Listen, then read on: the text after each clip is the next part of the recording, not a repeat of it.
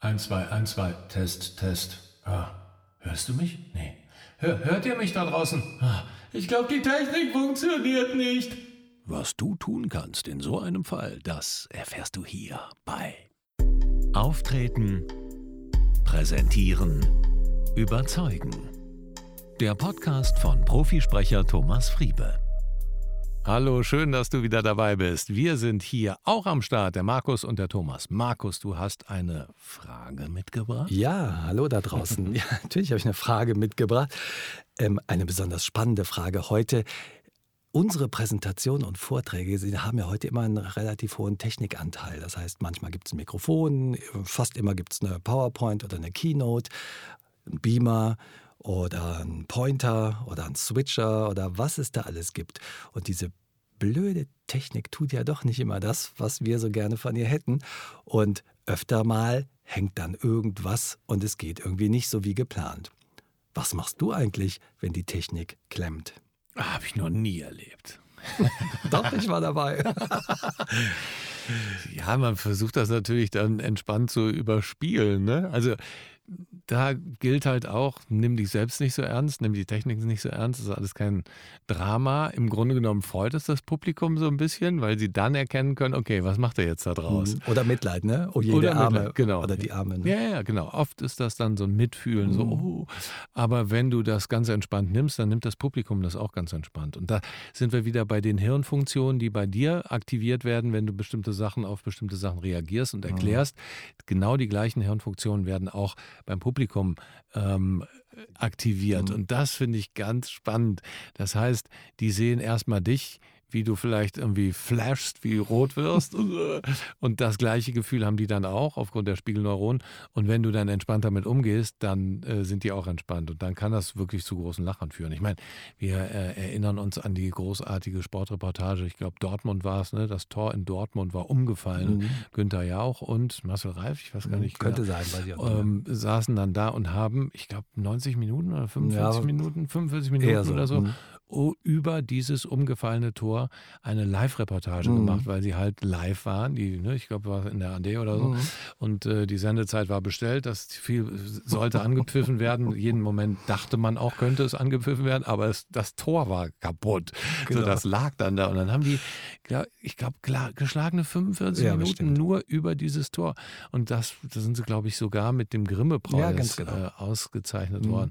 Das ist natürlich großartig, wenn du dann so eine Chance nutzt und das nicht als großes Drama siehst, sondern als Chance. Und das Mhm. ist, glaube ich, alles, was die gemacht haben. Ne? Mhm. Spontan umgeswitcht, ja, okay, dann erzählen wir halt jetzt was äh, über das Tor. Ich Mhm.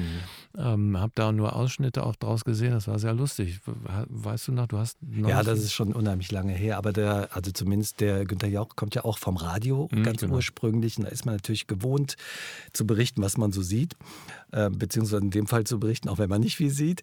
Und äh, das war auf jeden Fall ganz großartig. Das ist jetzt aber echt schon viele Jahre her. Ich kann mich jetzt auch so im Einzelnen nicht mehr daran erinnern, aber das war auf jeden Fall ein großer Spaß und war fast interessanter als das anschließende Spiel. Ja, ja, genau. Ja. Ähm, aber du hast ja auch kürzlich so einen kleinen Bug erlebt.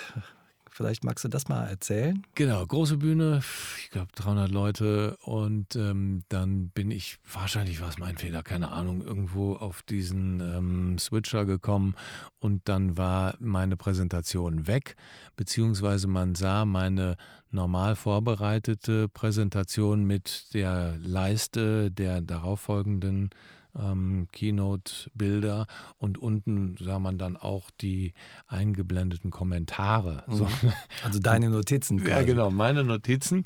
Und die hatte ich ausformuliert, auch wenn ich ganz frei gesprochen habe. Und dann äh, habe ich da halt einen Witz drüber gemacht. Oh, jetzt könnt ihr ja sogar hier meine Notizen sehen. Vorher hatte ich jemanden gebeten, dass er vielleicht hochkommt und mir hilft. Und dann habe ich sozusagen diese Notizen dann bewusst langsam vorgelesen, Vorgelesen. als wenn ich so, ah, also so könnte der Beitrag auch aussehen. Mhm. Und dann habe ich diese, das war auch ein großer Lacher. Und das Mhm. im Nachhinein ist es mir erst aufgefallen, als ich mir nochmal die An Aufzeichnung angeguckt habe. Ich habe da gar nicht mehr so drüber nachgedacht auf der Bühne. Und dann musste ich selber auch schmunzeln. Mhm. So, ne? Das ist dann immer eigentlich ja eine Chance, dann auch ein bisschen Aufbau zum Publikum zu haben, weil das war eigentlich ganz cool. Und immer wieder, ich glaube, wenn wir uns im Vorfeld schon überlegen, ah, was genau kann ich da tun, dann wird es eh nicht passieren. Mhm. Aber natürlich kann man sich überlegen, wenn so ein Bildschirm schwarz wird, was würde ich dann sagen? Das Spontane ist immer das Beste. Wer jetzt nicht so spontan ist, kann sich natürlich schon mal überlegen, genau. oh, eigentlich hatte ich Farbe bestellt oder so. Ne? Genau, äh, also das finde ich durchaus zulässig, sich einen Kommentar zurechtzulegen, wenn mhm. irgendwas passiert. Also mir hilft sowas, mhm. dass ich eine Idee habe, was ich dann sagen werde. Ähm, ob ich das dann anwende, ist ja noch eine ganz andere Frage. Aber wenn ich dann wirklich in dem Moment nichts im Hirn habe, dann kann ich zumindest auf das zurückgreifen. Ich habe äh, bei YouTube äh, in der Recherche für diese Folge geguckt, da äh, funktionierte der Pointer nicht. Okay. Also da hatte einer so einen Laserpointer, der funktionierte nicht. Und dann hat er natürlich zwei, drei, vier Mal gedrückt und es tat sich aber nichts mehr. Und dann hat er das wie ein Mikrofon benutzt und hat da reingesprochen und hat gesagt, Hilfe, kann mir einer helfen? Der Pointer funktioniert nicht mehr.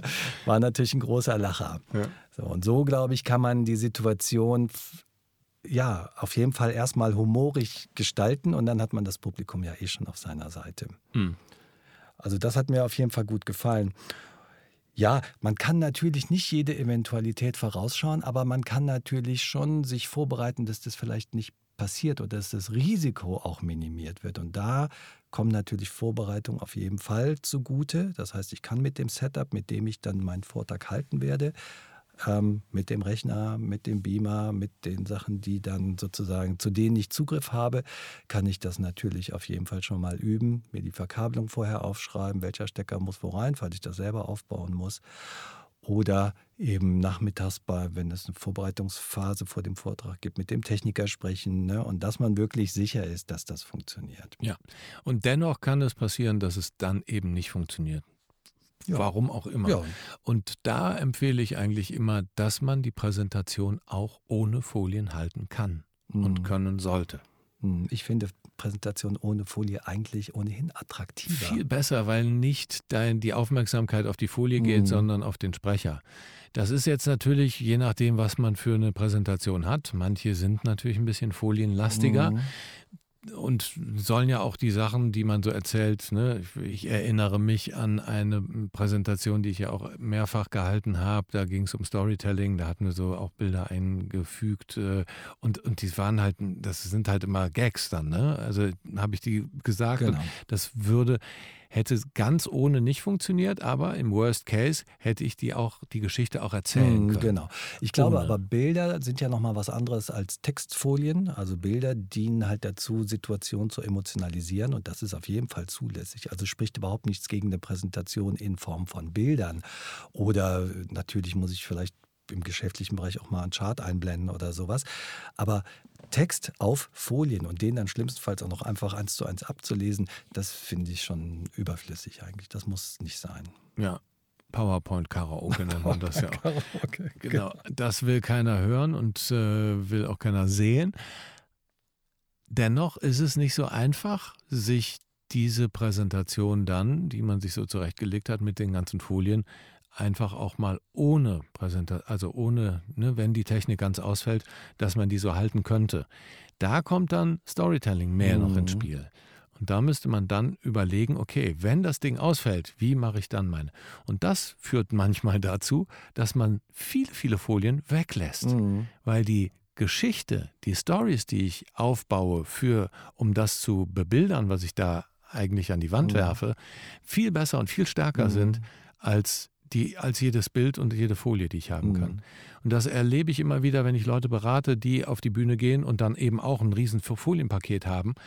Und ähm, wir überlegen, hm, brauchen wir das? Also man sollte mhm. sich jedes Mal immer überlegen, brauche ich diese Folie? Bringt diese Folie mhm. meinen Vortrag voran? Ja, ich kann das schon verstehen. Die Folien helfen natürlich. Die geben dir eine Orientierung. Also gerade wenn du jetzt als Redner nicht so sehr versiert bist und das nicht täglich ja, machst, klar. hast du da eine gute Orientierung und weißt, jetzt kommt dies, jetzt kommt dies. Also das hilft einem. Das verstehe ich auch gut. Aber dennoch ist es natürlich richtig zu sagen, muss das wirklich so sein? Brauche genau. ich das wirklich? Und jetzt, um zurück zum Thema zu kommen, was würde ich tun, wenn der Beamer kaputt geht? Könnte ich das, ne? wie müsste ich es aufbereiten, damit ich es auch so rüberkriege? Genau, und das, das ist eine ganz spannende Frage. Genau, und das solltest du dir immer überlegen, ob das jetzt ein 20-Minuten-Vortrag mhm. ist oder 90 Minuten. Mhm. Und da würde ich auch jedes Mal immer empfehlen, kleine Moderationskarten, wo dann eben Stichpunkte drauf sind. Mhm. Und nur Stichpunkte, nicht komplett ausformuliert, mhm. weil sonst stehst du nämlich dann da und fängst an vorzulesen. Das ist genauso mhm. schlimm wie PowerPoint-Karaoke, weil da können die Leute wenigstens mitlesen. So hören sie nur, dass du abliest. Das ist ganz schrecklich. Da war ein Referent ganz überrascht über die Folie, die kam. Damit hat er wohl nicht gerechnet. Da kam irgendeine Folie, die sich von irgendwoher da eingemogelt hatte oder vielleicht war auch die ganze Präsentation an der Stelle beschädigt. Jedenfalls kam was Unerwartetes. Und dann sagte er, also diese Folie, die ist so neu, die kenne ich noch nicht mal selber. Okay. Und das war natürlich auch ein schöner Lacher dann an der Stelle. Ich weiß nicht, wie es dann weitergegangen ist, ob er ob dann die anderen Folien gestimmt haben oder ob er dann generell raus war, das weiß ich nicht. Aber das fand ich auf jeden Fall einen netten Umgang mit der Situation.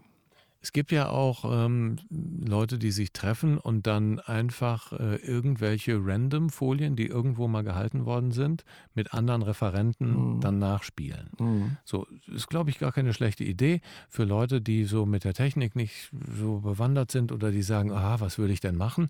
Einfach mal die eigene Spontaneität zu prüfen. Trainieren auch, und ne? genau zu trainieren mhm. und nach vorne zu gehen und eine PowerPoint Karaoke Version zu machen mit Folien, die man noch nie gesehen hat. Kann eigentlich nur zielführend sein und großen Spaß machen.